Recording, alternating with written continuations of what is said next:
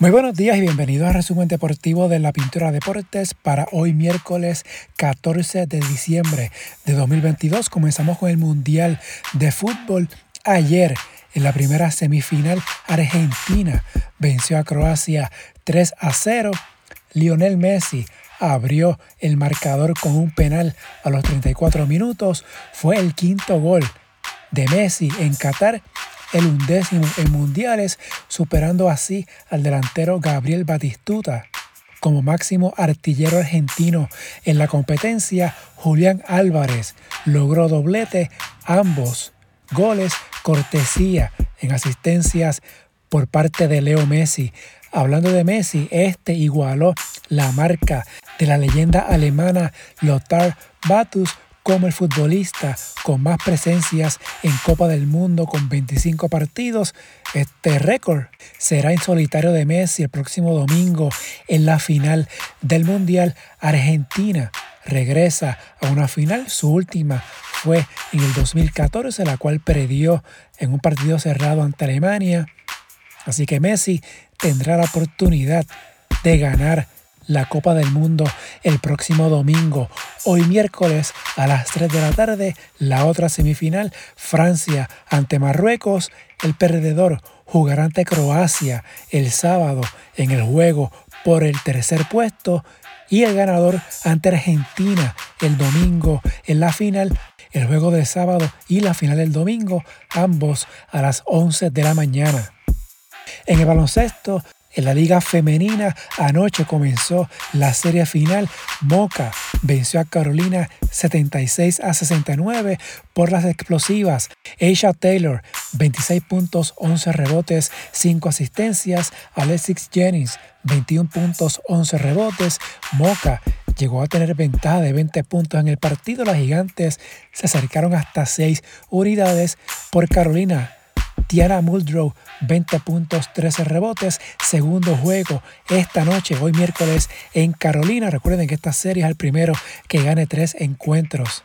A nivel de FIBA, ayer la Federación Internacional de Baloncesto publicó su actualización del ranking femenino juvenil a nivel mundial. Las primeras cinco selecciones, Estados Unidos, Francia, Australia, España y Canadá. De hecho, Estados Unidos y Canadá son los únicos equipos de América en los primeros 20 lugares. Puerto Rico bajó dos puestos a nivel mundial, ahora es número 24. A nivel de América subió un lugar, ahora se ubica número 3. En el BCN, apoderados de la liga quieren votar nuevamente para aprobar un tercer refuerzo por equipo para el próximo torneo. Esta medida ya había sido presentada en esta misma temporada muerta pero no contó con los votos necesarios, la Asociación de Jugadores llevará este caso al Comité de Apelaciones de la Federación de Baloncesto de Puerto Rico, alegando que el reglamento del BCN indica que no se puede votar por una medida dos veces en una temporada muerta, así que veremos en qué queda este asunto. En la NBA, anoche Milwaukee venció a Golden State 128 a 111. Giannis Antetokounmpo 30 puntos, 12 rebotes. Stephen Curry 20 puntos. Houston sobre Phoenix 111 a 97. Jerry Green 26 puntos. Por los Suns Chris Paul 16 puntos, 6 rebotes, 7 asistencias. Phoenix lleva 5 derrotas consecutivas. Filadelfia venció a Sacramento 123 a 103. James Harden 21 puntos, 15 asistencias. En otros juegos, Utah le ganó a Nueva Orleans, que vio detenida su racha de victorias. Y Boston venció a los Lakers. 122 a 118 en tiempo extra. Jason Tatum 44 puntos. LeBron James 33 con 9 rebotes y 9 asistencias. Para hoy miércoles hay 10 partidos en calendario.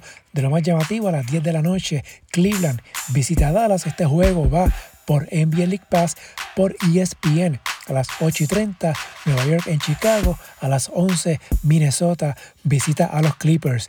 En notas de la NBA, el premio al jugador más valioso ha sido rebautizado como el trofeo Michael Jordan, anunció la liga ayer martes. Jordan fue nombrado cinco veces el jugador más valioso, de modo que cuenta con cinco trofeos llamados Maurice Podolov el primer comisionado en la historia de la liga después de seis décadas de darle ese nombre al trofeo, la NBA decidió que llegó el momento de rebautizarlo. Otros premios también llevarán nombres de jugadores, como por ejemplo el jugador defensivo del año, ahora se conocerá como el trofeo Hakim Olajuwon, el novato del año. Llevará el nombre trofeo Will Chamberlain, el sexto hombre del año. Se conocerá como el trofeo John Havlicek y el jugador con mayor mejoría o de más progreso llevará el nombre de trofeo George Mikan. En la Euroliga, en la jornada 13, los primeros partidos de esta jornada, ayer martes, Olympiacos aplastó a Fenerbahce 94 a 67. Fenerbahce se mantiene de líder con 10 y 3. Sasha Vesenkov 21 puntos. Real Madrid venció a Bayern Múnich 68 a 64. Walter Tavares 14 puntos, 6 tapones. En otros juegos, Vera de Belgrado le ganó al salir Kaunas, Asbel a Partizan de Belgrado, Maccabi Tel Aviv sobre Armani Milan y Valencia derrotó a Panathinaikos.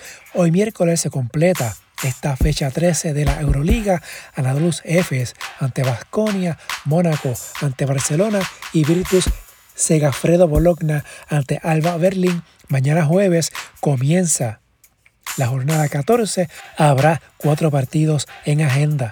En el béisbol, primero en grandes ligas, esta madrugada salió la noticia de que el boricua Carlos Correa y los gigantes de San Francisco llegaron a un acuerdo de 13 años y 350 millones de dólares, lo que es un récord para la posición de campo corto.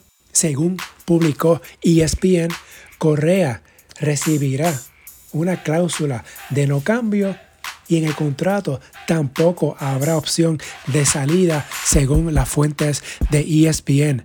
La cantidad de 350 millones de dólares será la cuarta más alta en la historia de las grandes ligas, solo superada por los 426.5 millones que los Angelinos de Los Ángeles le dieron a Mike Trout, los 365 millones de dólares en el contrato de Mookie Betts con los Dodgers de Los Ángeles y los 360 de Aaron Judge con los Yankees de Nueva York. Por otro lado, el pasado lunes, según medios de Estados Unidos, el receptor boricua Cristian Vázquez llegó a un acuerdo con los mellizos de Minnesota.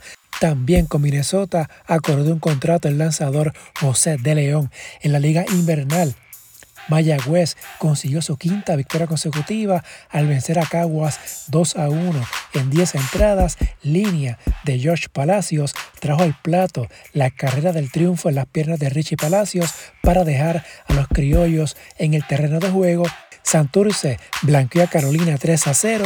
Yariel González, Honrón, se fue de 3-1 con anotada dos remolcadas.